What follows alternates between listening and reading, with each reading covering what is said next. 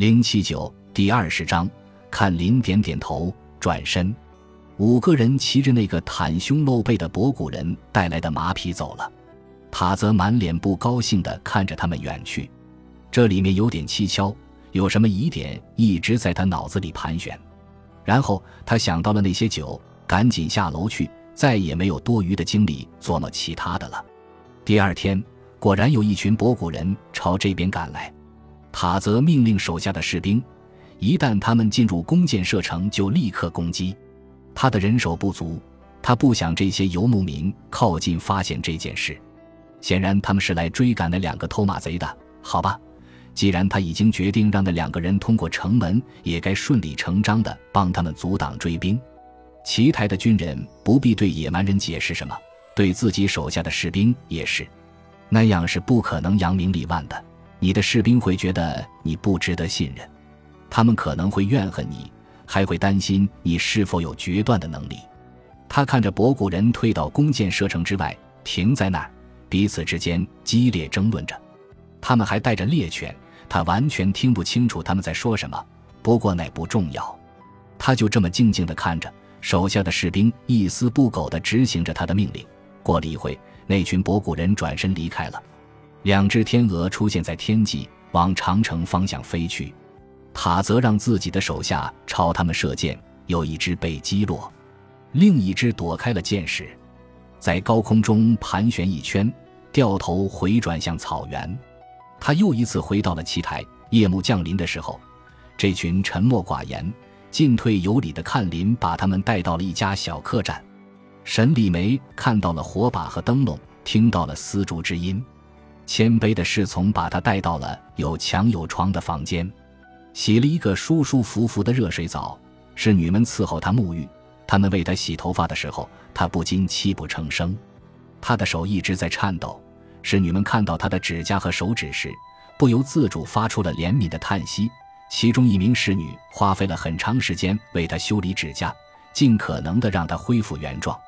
在这期间，沈礼梅一直哭泣。他们温和的说话逗他，想让他笑出来。他们说，如果他坚持这么哭下去，就没办法给他描眉化妆了。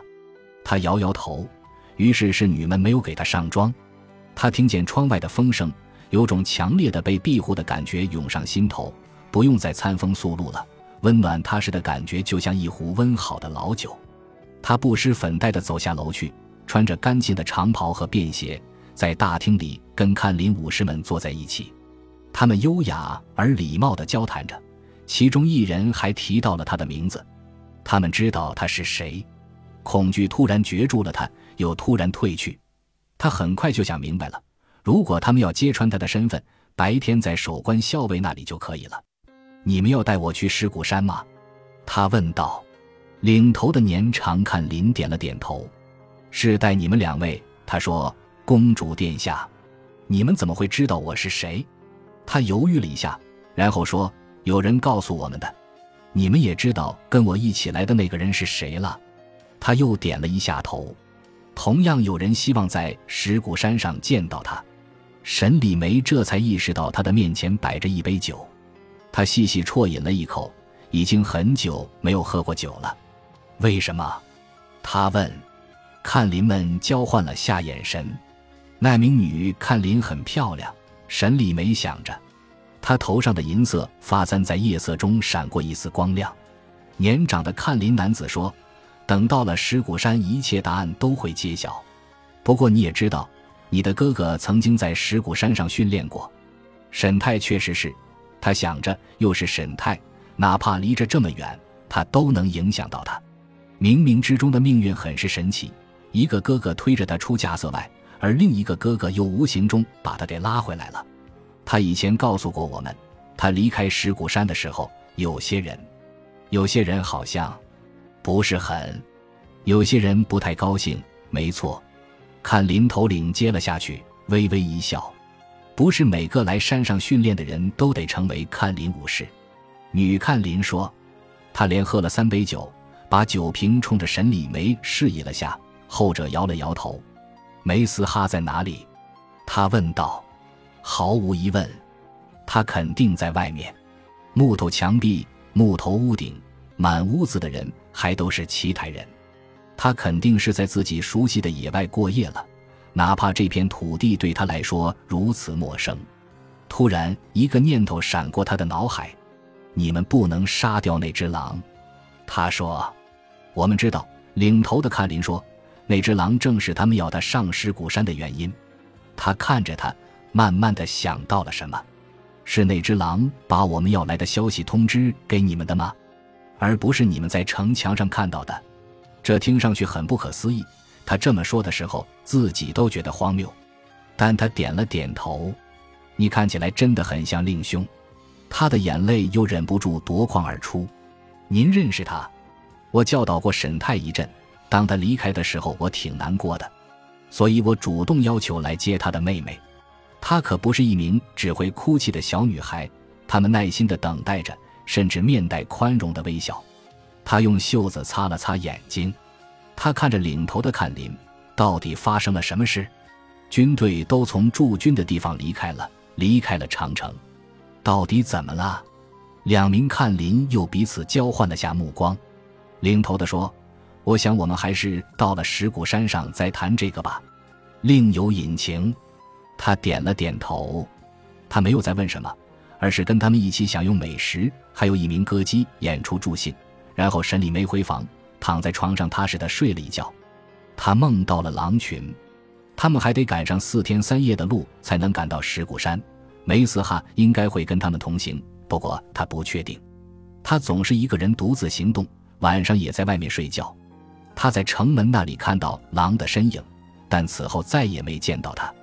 第二天白天，他第一次看到石鼓山屹立在高原之上，辉煌而孤寂。绿色的山峰在阳光照射下如翡翠般夺目，那是奇台帝国五座圣山之一。而直到第四天的下午，他们才来到石鼓山脚。看林们领着他们沿着小路上山，穿行在树木丛生的山林间，最后来到平坦的山顶。山顶的形状像一面石质的鼓，石鼓山也因此得名。看林寺庙就修建在此处。看林们礼数周全地欢迎了他，可能一部分是因为他二哥的原因。那天傍晚，看林们告诉他到底发生了什么事。不只是长城沿线，还有全国各地，对他们的生活和对整个帝国而言，那是一场注定会被载入史册的变故。后世的史学家在重新修建后的史馆里大书特书了这期间发生的事情。至少有三名史学家持这样的观点：如果在那年春天，有人能够截住安利节度使那辆装饰着翠鸟羽毛的奢华马车，不让这位节度使和他麾下的军队回到北方。那么，数以千万的人民可以避免饥饿、战争、流离失所和死亡。史学家也同意，那些让荣山的马车通过关隘的士兵不可能这么做。谁也不能未卜先知，所以没法去谴责那些放任荣山和他的军队在官道上穿行的士兵或者军官。他们只是观察到了某个事情，而不明白到底发生了什么。史学家们如此写道。而本朝后期的史学家则持不同意见。